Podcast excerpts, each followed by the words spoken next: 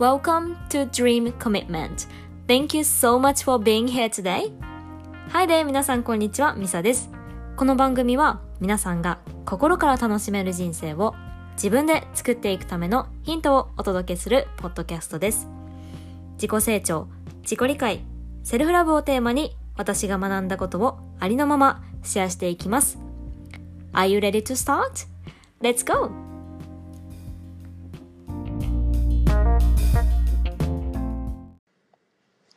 Hello, beautiful friends. ミサ here. How's going? 皆さん、こんにちは。ミサです。今日も、えっ、と、Dream Commitment Podcast エピソード2を聞いていただいて、本当にありがとうございます。はい、今日はエピソード2ということで、初の、えっ、と、ゲストをお招きしました。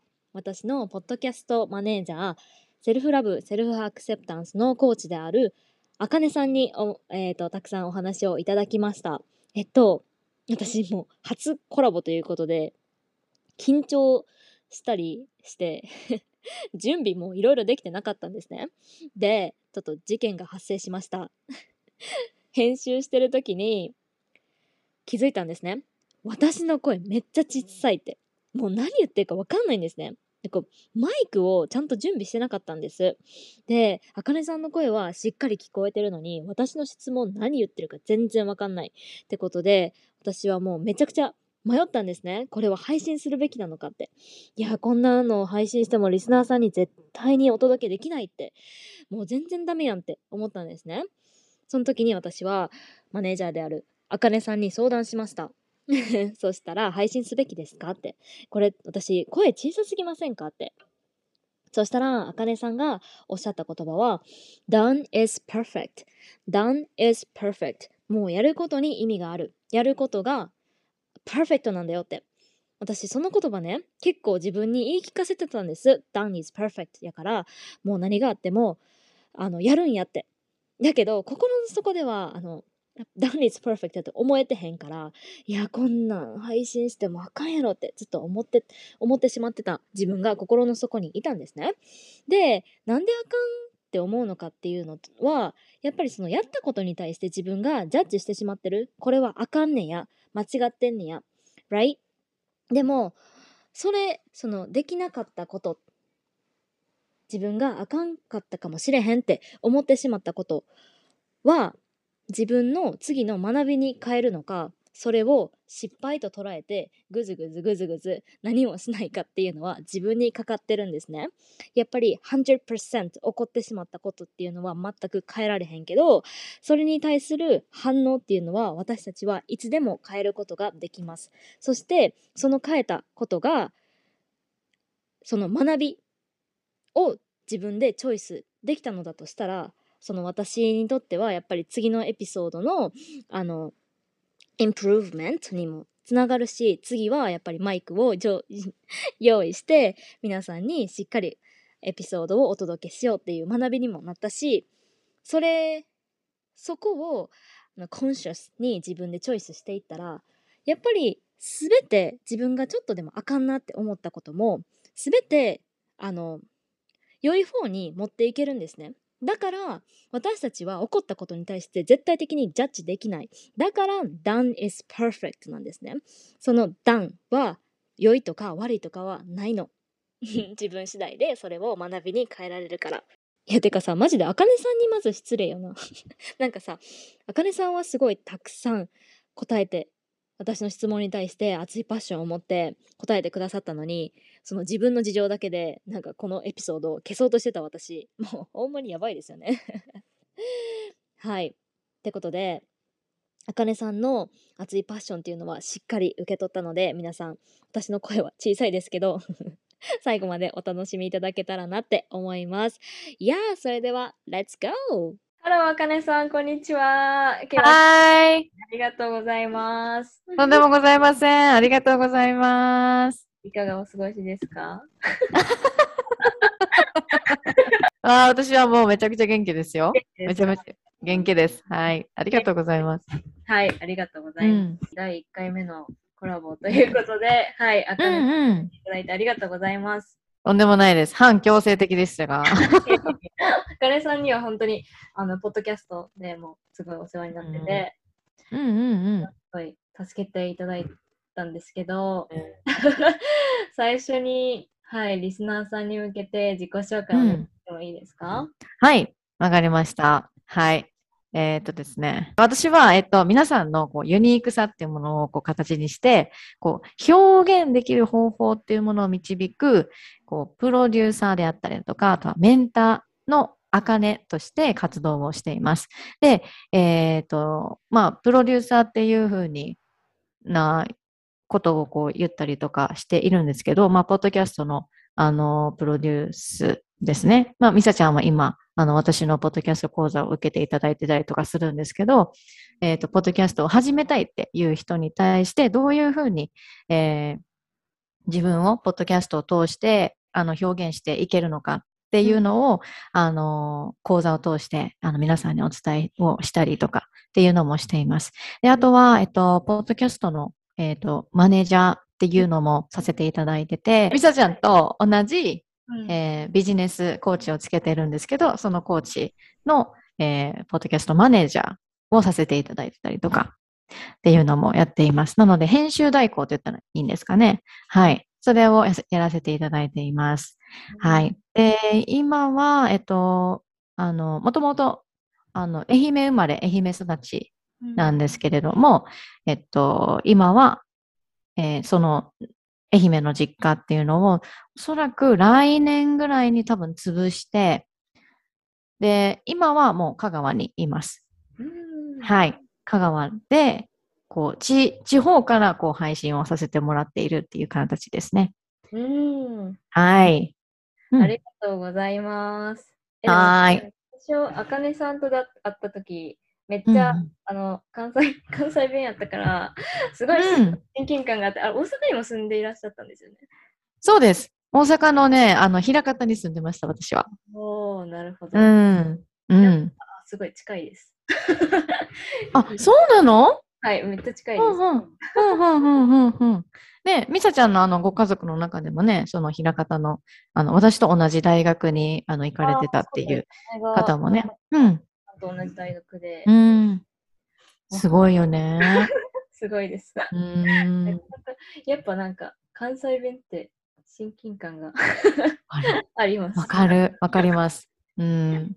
今すごい、あの、かねさんがどういうことをやってらっしゃるっていうのをお聞きしたんですけど、うんすごい、うんうんあの聞いた感じ、あうの、んすごいパッションを持って やってらっしゃる感じがするんですけど、そうですね。うん。なん昔からそういうふうになんかプロデューサーになろうとか思ってたんですか？全くですよ。全くです。そういうなんかどういう過程を経てそういうふうになったのか。になったか。はい、教えてああ、えっ、と、ポッドキャストにまず、まあ、私は、ポッドキャストを通して、なんか自分と向き合うだったり、あとは、こう、自分のこのパッションっていうものを、こう、聞いている方にお伝えしていったりだとか、なんかこう、私自身が感覚派だったりとかするので、すごいアートのこととか、音楽のこととかっていうのも、なんかこう、自由に発信をさせてもらったりとかするんですけど、ここに行き着くまでっていうのが、うん。うーん、いろんなことしました。もちろん。はい。すごい。なんか、なんかね、回り回った、回ってようやく、あ、私は多分こういう、なんて言ったらいいんだろうな、あの、自分の声で表現をしたりだとか、アートを使って、あの、自分の思いを使った、あ思いを伝えたり、たあの他人に思いを伝えたりっていうのが多分好きなんだろうなっていうのに、なんかこう、あの、気づきましたね。ものすごく。で、何をしたかというと、私、実は今28歳で、28の時点で会社、えっ、とね、さよ4社目なんですね。4社目なんですよ。で、今まで1社、2社、3社目で行ってたんですけど、今が、えーと受付の仕事、派遣の仕事をしていて、で、その派遣で、え4社目になりますね。最初の1社目は、えーこれ多分意外やなって思うかもしれないんですけど、あの、整体とかリラクゼーション、うん。うん、なんか、マッサージ師っていうのをやっていたんです。でも、会社に入社してから3ヶ月で辞めた。そう。そう、3ヶ月で辞めて、で、えー次に、えーアパレルに行きました。で、このアパレルっていうのが、大学の、あのーその3年、大学の間の3年弱ぐらい、もうほぼほぼそのバイトであの過ごしたんじゃないかって思うぐらいのあのアパレルのバイトをしていて、で、していたのがきっかけで、ちょっとあのその職場に戻ろうかなっていうことで、まあ、ただ食べていかなきゃいけないっていうのもあったあったし、まあ、とりあえずでも自分ができることってこれだけかなみたいな感じで戻ったんですよね、アパレルに。でも、あの、この社会人1年目のこの 2, 2社社会人1年目で2社、あのーえっと、経験した時は、一人暮らしをしてたんですよね。うん、で、一人暮らししてた時に、あの、住民、住民税が届いたんですよ。住民税の請求が届いたんですよね。それを、こう、もう現実を突きつけられるわけですよ。生きてるだけで税金取られるみたいな。わかります なんか、まあ、それもあって、はいで、ちょっとよくわからんな、みたいな感じにもなるし、なんで生きとるだけでお金取られなあかんのや、とかっていうように思ったりとか、正直その時あって、で、プラス、あの、一人暮らしをしていたから、もう住民税、まあ、その当時は多分1万何ぼかとかだったと思うんですよね。うん。それ、そこまでい行ってないかもしれないけど、ちょっと忘れちゃったんですけど、そうなってきたら、やっぱり、一人で生きていく維持が大変。うん。なんか、家賃も払わなあかんし、水道代、光熱費とか、もちろんそうなんですけど、それを全部自分で賄わないといけないってなった時に、ああ、ちょっともう、実家に帰ら、帰った方がいいわ。って思って、実家に帰ってきて、で、えーまあその、一人暮らししていた時のアパレルが、まあ全国チェーンだったので、えっ、と、その直営の場所っていうのがい私の地元にあって、で、えっ、と、まあ、その関東で仕事をしてたんですけど、その時は。その関東の店舗から私の地元の店舗に話をつけてもらって移動させてもらったんですよね。直営、直営店だったフランチャイズでも何でもなかったので。はい。で、移動っていうことでこっちに帰ってきて、あの、愛媛に、愛媛の方に帰ってきて、で、そこから、あの、まあ、1年ぐらいかな、過ごして、で、その職場で、あの、また出会いがあって、その次の会社に行く、あの、出会いがあって、で、次の会社が船の会社だったんですよ。うん。で、船の事務、事務の会社で、で、そこでも、あの、なんか、こう、いろいろ忙しくやってたりとかしました。船に使う部品を調達して積み込み積み込んだりとか、私が積み込むわけではなくて、積み込み業者を立てて、えー申し込んで、積み込んでくださいみたいな。この日に寄港するんで、この港に寄港するから、えっ、と、積み込み業者さん、よろしくお願いします。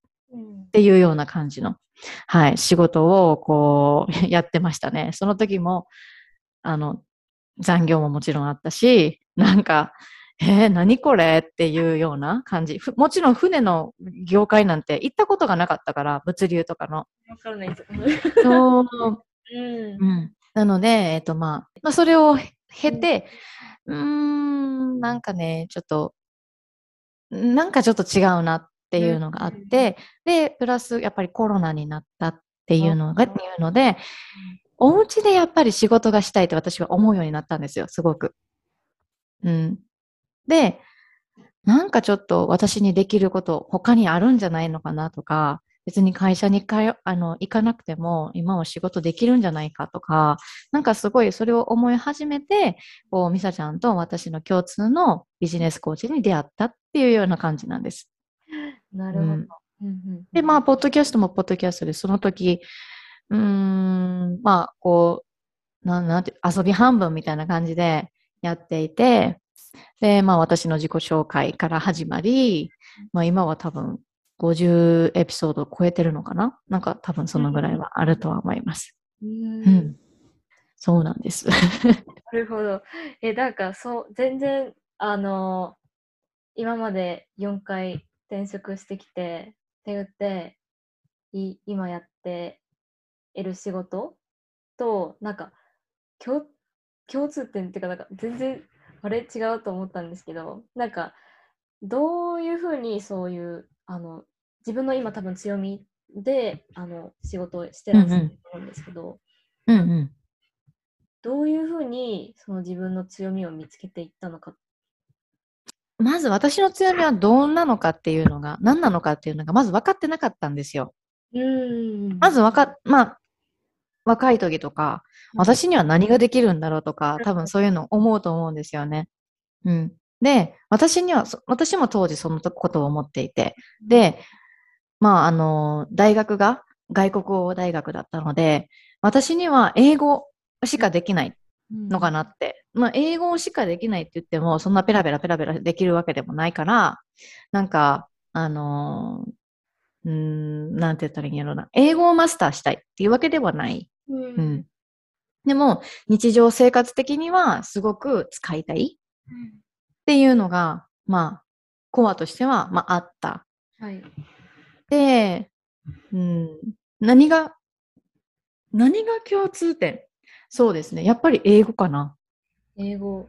英語っていうのがうん共通点。で、最終的に、あ私が今の仕事、あの、受付の仕事に、をやる前に、えっと、船の会社があるじゃないですか。で、船の会社にいるときも、えーアパレルの会社にいるときも、あとは整体、あの、うんマッサージ師、マッサージ、リラクゼーションの会社にいるときも、やっぱりコアで、あの、英語を使って人とコミュニケーションを取りたいだとか、なんかその、あの、うん、すごくこう、コミュニケーションっていう面では、すごく、あの、興味がありました。人に対して。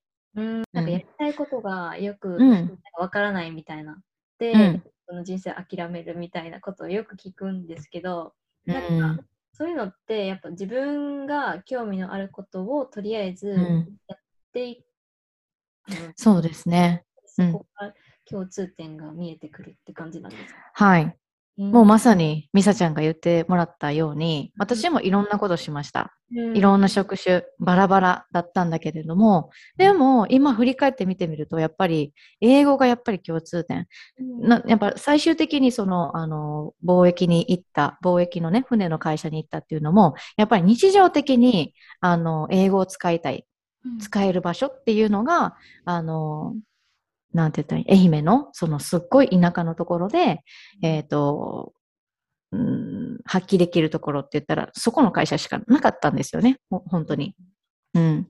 そこの会社しかないっていうふうに思う、なんか私の中で勝手にこれは思い込みかもしれないけど、でも、あの、思って、こう、行ったっていうのもあるし、今、じゃあ受付してるところも、あの、外国人の人が来てくれたりだとかっていうのがあるので、うん、あの、すごくこう、あの、英語が、こう、軸っていうふうにはなってますね。うん。うん。なるほど。パッションに従って、で、うん後から、なんて言うんですか？そうですね。行動して、そこからうんうんうん見えてくるって感じですかね。うん。そこからも見えてくる。見えてきて、うんで、プラス今は、あのーなんだろう、英語を使って、今はアメリカと、その、ね、えっと、そのへ、ポッドキャストの編集もさせてもらってたりとかうんするので、やっぱり、あの、すごく共通点っていうのはあるんじゃないのかなっていうふうに思いますね。うん。すごい、ポッドキャストについてもせっかくせっかくなんで聞きたいなって思ってます。はい。ポッドキャストのそのビジョンとして、うん私、講座を受けてもらった、あ受けさせてもらって、すごい助けていただいて、本当にありがとうございます。とんでもないです。えいやもう、ミサちゃんの、あの、自分との向き合う、ねあの、あのね、自分との向き合う、む自分と向き合うことってすごい怖かったりとかするんですよね。確かに怖いし、怖い。なんか、あの、勇気がいることだし、自分のドロドロした部分も見なきゃいけないうんっていうのがあるんですけど、ミサちゃんね、あの、ごめんなさい、なんかすごく上から目線でなんか言ってるじゃんみたいな感じで思うかもしれないんですけど、ミサちゃん、自分と向き合うことに対して、あの、何、遠慮がないって言ったらいいのかな？あな、もう全力で、あ、もうやっぱ知りたいから、自分の。ー遠慮がないじゃなくて、知りたいから、なんかもう全然止まらないの。そこがなんか、一緒にこう講座を受けて、受けてもらって、一緒にこう、紐解いていって、自分のね、うんうん、紐解いていくお手伝いをさせてもらったときに、ああ、この子は諦めないな、すごいな、コミット力がすごいなって思った。まあありがとうございます。やっぱりん。すいません。ちょっと感想言っちゃった。ありがとうございます。うんうん向き合うことって、やっぱりうん一人じゃできないというか、やっぱりなんかうん考えすぎて、結局なんかあの一周回ってうんも出てこないみたいなことが 多いんですよ。そうですね。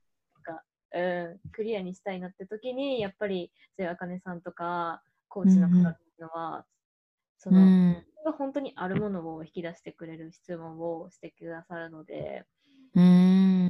本当に助けてもらいました。ありがとうございます。とんでもない。もう逃げなかったミサちゃんがすごいんだよね。本当に。だってちょっと気になったらほっとけない。うんうんうんうんうんあ、そう、ポッドキャストの、その、うん。うんさんのビジョンとして、自己表現は最大うんのっうん。ていうのがあって、なぜ自己表現を大切にしてるのか？と、おそれが、うんなんか、どういうふうにセルフケアにつながってるのか？っていううのも、ん。教えていただけますか？はい。えー自己表現って言ったら、なんかすごく皆さん、あの、大きいことしないといけないとか、なんかダンス習わないといけないのかなとか、あとはね、なんかこう公園でうまく話さなきゃいけないとか、なんかそういう感じで思う人多分で結構いると思うんですよね。で、これミサちゃんにも言ったんですけど、今思っていることをそのまま言えっていうふうに、そうそう、お伝えしたじゃないですか。で、あのなんでじゃあ、その今思っていること、例えば頭の中で湧き出てきているそのキーワードっていうものを、あのそのまんま人に伝えることが苦手なのかとか、あとは口に出すことが苦手なのかって言ったら、やっぱり相手のことをすごく周りの目っていうのを気にしてたりだとか、あとはこう自分が発言するときには、こう、あの一文で相手がわかるようにして伝えないといけないとか、なんかそういう思い込みみたいなのが多分あるると思うんですよね。で、私の場合は本当にコミュニケーションのことに関して、えっ、と、自己表現っていうふうに言ってたりとかするんですけど、で、この自己表現っていうのって私が言いたいのは、その言葉で伝えるだとか、あとは文字で伝えるっていうのももちろんそうなんだけれども、でも、ダンスでもいいし、写真でもいいし、あの、絵でもいいし、色で表してもいいっていうふうに私は思っているんですね。うん。なので、なんかこう、あの、自己表現っていうのは、あの、私がその自己表現に含んでいることっていうのはそれらなんですよね。あのうん、写真だとかダンスだとかっていう。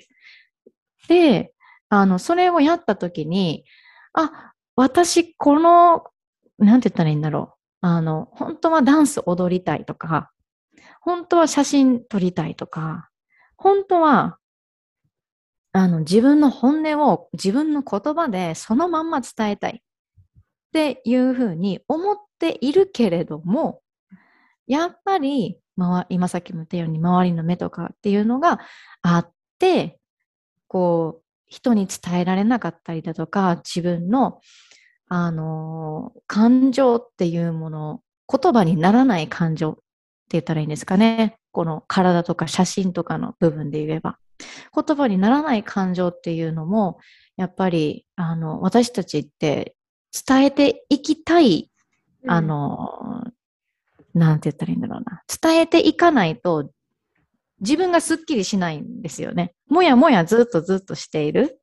で、やっぱりそこで、あの、セルフケアっていうふうに今さっき言ったんですけど、その自己発信をしていくことによって、そのモヤモヤっていうものが、もう自分が、あの行動をして、セルフエクスプレッションをしているので、もう、まず第一に、えー自分の、えーセルフケアができて、で、次に、あの、相手に対して自分のセルフケアをしているんだけど、でもそれを見ている人に対してはインパクトを与えられるんですよね。ものすごく。大きなインパクト。あ、こういう風にして表現をしていったらいいんだとか、あ、私、すごく言葉で、あのーなんだろうな、えー相手に伝えるっていうのが、ものすごく苦手なんだけど、でも、私に、私、私は、じゃあ、えーっと、文字で伝えるのが好き。誰かに手紙を渡すことがすごく多いから、文字で伝えるのが好きってなったら、じゃあ、文字で伝えてもいいわけですよ。それを頻繁に行ってもいいわけなんですよね。うん。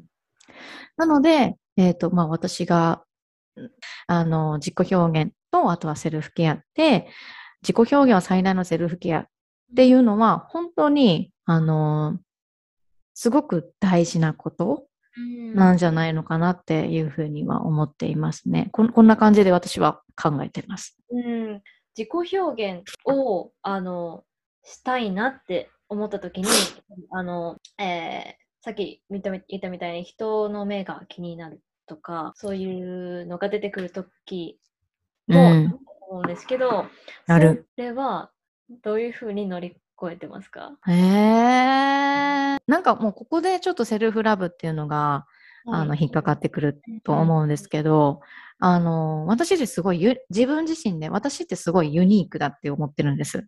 ユニークです。自分のな、自分の中で。ユニークだってすっごい思ってるんですよ。ビールとかめっちゃ好きですよ。めっちゃなんか、ぬっと出てきて。そうそうそうそうそう。本当に。だから、あのーなんて言ったらいいんですかね。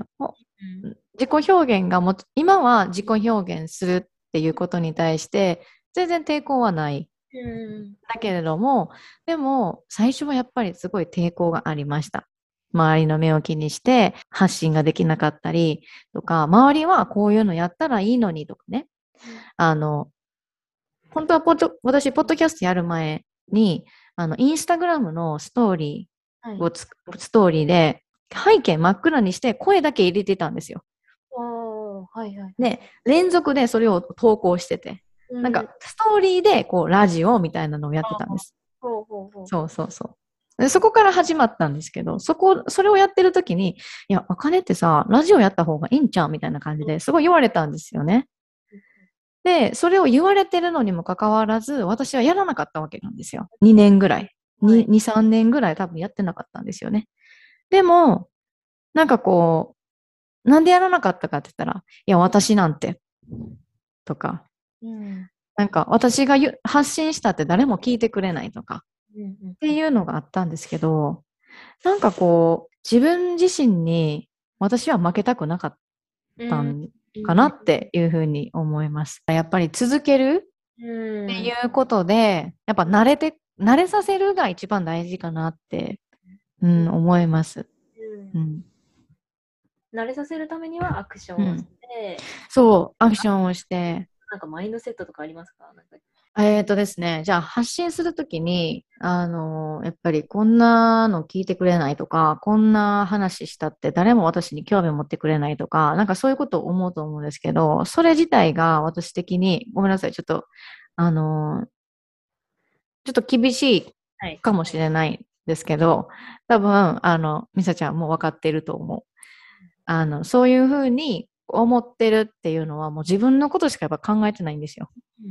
本当に。うん自分のことしか考えられてなくって、いや、私なんて、私なんて、私なんて。っていうふうに、こう、言ってたりしたら、ここでやっぱりこの、あの、壁を越えないといけないっていうか、まず気づかなきゃいけないっていうのは、自分に対して言い訳をしているっていうふうにな、なる、なりますよね、大体。あの、行動できないときって。それってね、自分の可能性に蓋をしてるわけなんです。自分のあの、じゃあアクセル踏みますっていうふうに、本当はなりたい。けれども、自分でブレーキをかけてしまっている。っていうふうに私の中では思っていて。で、そういうふうに皆さん、こうね、あの、ミサちゃんが、今、ミサちゃんのポッドキャストをこう聞いてくれ、くださっている人にも、ちょっとなんかお伝えしたいことがあるんですけど、それを言い訳していることで、裏ではそういうことを自分に対してやってるんだよっていうふうに考えたときにどう思うかうんかなってなんかすごい思うんですよね。そこにまず気づけるかどうかかなってなんか私は思います。気づきって本当に大事ですね。うん、自分がああ、そうそうそあの勝手にやってしまって、勝手に自分が自分で可能性を、うんあの蓋してしまってう。ういる。まあ、私がそうやったっていうのもあるし、すごい。そうね。最近すごかったね。なんか、うん。何するのも結局自分がや、自分うがん。自分で抑えてるんですよね。うん。本当に。うん。やっぱ第三者の目っていうのはすごい大事やなって感じてういる。ん。うん本当。いや、全然私、マインドセットできてますとか、うんなんか、今までマインドセットやってきましたとか、マインドセットって要は潜在意識のことだし、潜在意識の中でこう、ぐるぐるぐるぐる自分が考えているところから、こう、違う見方をして、違う質問を自分に対してやってあげる。で、新しい思考の回路を見つけていく。うんっていうことがマインドセットなんですけど、あのーそれはやっぱりできるのはもう本当に他人でしかないなってうんいうふうに思ったりしますね。うん確かに。うん。皆さん、セルフアクセプタンス、セルフラブのコーチもやってらっしゃるってことで、うんやっぱそういう部分を助けていらっしゃるっていう感じ。それも助けてます。うんあの、そ、それも助けてますというか、まずその、ポッドキャストの講座でもそうなんですけど、あの、自分を発信していくとか、何か SNS で発信していきたいとかっていうふうに思っている人、たくさん今いると思うんですよ。で、自分で、あの、仕事をしていきたいと。自分の言ったことだとか、あと自分の経験とかっていうのを、いろんな人に知ってもらって、いろんな視点を持ってほしいっていうふうに、こう、私の中では思っているし、もしかしたら思っているかもしれない、リスナーさんも。ってなった時に、何がやっぱり必要なのかって言ったら、自分を知ることなんですよね。自分を知らなかったら発信なんかできないわけなんですよ。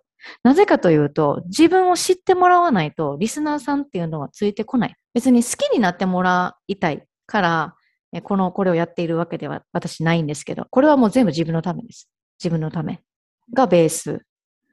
で、あの、自分を知るっていうことの一つのツールとして私はポッドキャストっていうので配信したりだとか、インスタグラムで発信したりだとかっていうのがあるんですけど、ベースはやっぱりセルフラブです。うん確実に。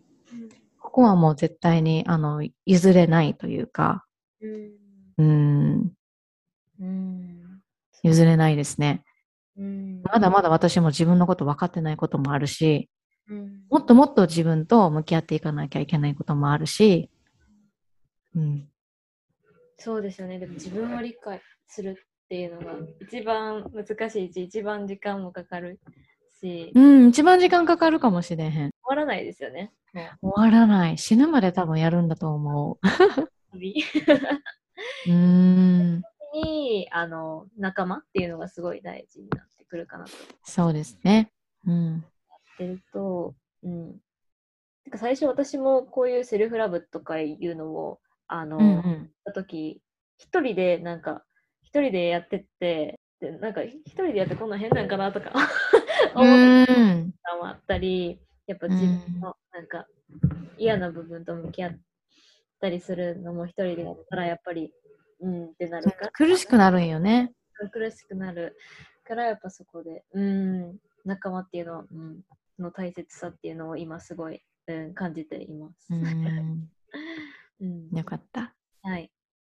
うん。ということで、はい、あかねさん、その、うんやっぱりうん自分,、自分軸で生きたいとか、うんうん。もっと理解して自分軸で生きたいっていう人たちに、あの、向けてのプログラムとかをお持ちうんですよね。あ、そうです。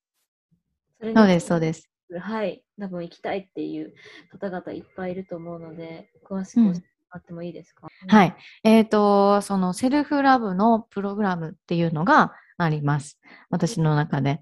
で、これは本当にもう自分軸っていうか、まず今までやってきた、じゃあ仕事だったりだとか、あとは人生だったりだとかっていうのを、まず振り返りながら、で、プラスマインドセットも入れな、あの、込み込み込みでやりながら、この思考のこの回路っていうのを新しく、新しい、あの、思考の回路っていうのを、まずその、作っていく。で、作っていった後に自分のじゃあ今後のキャリアだったりだとか、本当にやりたいこと、本当にパッショネイトなこと、本当にやりたいこのパッションの部分って何だろうとかっていうのを、こう一緒に、えっ、ー、と、探しながら、向き合いながら、えー、一緒にこう成長していくっていうようなプログラムは、プロプログラムがあります。うん、うん、はい。それはどこから、えっ、ー、と、参加できますか？えっ、ー、と、私のインスタグラム？インスタグラムの、はい、はい、ところから、えっ、ー、と、うん、URL、今ね、URL が多分、私のプロフィールのところでは多分なかったりとかするんですけど、あの、入れときます。はい。インスタグラムのプロフィールの URL をポンと押してもらったら、セルフラブプログラムっていうのがあったりするので、うん。はい。で、あとはやっぱりそのセルフラブプログラムで一番大事にしたいのは感情。感情の部分もものすごく大切にしたいなっていうふうに思っていて、まあ、プログラム受けられる方には必ず、えっ、と、なんだ、日記、ジャーナルっていうのをつけてもらうし、あとは、こう、えー、日々の習慣っていうのをやっぱり変えたいとかっていうふうになれば、うん、あの、えっ、ー、と、朝活っていうのも私やってたりとかするので、それのフォローもさせてもらうし、うん。なので、あの、ものすごく、えー、なんだろう、濃い4、4ヶ月のプログラムなんですけど、はい。そういうのはございます。はい、ありがとうございます。ちなみに、アカウント名を教えてもらってもいいですか？あ、はい、えっとですね、インスタグラムで、アットマーク、アンダーバードット、アカネライフドット、アンダーバーです。はい、ありがとうございます。はい。で、あと、11月の20日に、はい、えっ、と、ポッドキャストのマスタークラスも、うん、ワークショップも行うので、はい、ぜひぜひ、何か興味があったら。いや、はい、ポッドキャスト始めたいなって思ってる方は、うん、金さんのあのサポート、本当に役立つ、役立つっていうか、本当にもう、そうやったなっていうのがあったので、後でもやりたいなって思ったら、ぜひぜひ受けてほしいです。うん、はい。うん、ぜひぜひもう。グループがあって、あの、うん、方からアドバイスをいただけたりとかもするし、すごい、うん、それはいい機会。そうそう。そうそうそう。ね、すご、すごかったよね。ミサちゃん、ミサちゃんもね、なんかあの、ポッドキャストのあのカバー、何色にしようか悩んでますっていう時も、うん。なんか助けてもらいました。うん。はい。そうなんです。そのサポート、サポートもやっぱりあるので、はい。はい。うん。ぜひぜひ、ポッドキャスト、うん、はい、セルフラブ、興味ある方は ぜひぜひ、おかさんのインスタグラムでつながってもらえたら。はい。はい。はい、今日はお時間ありがとうございます。ありがとうございました。とんでもございません。ありがとうございます。こちらこそです。はい。それでは次のエピソードでお会いしましょう。バイバイ。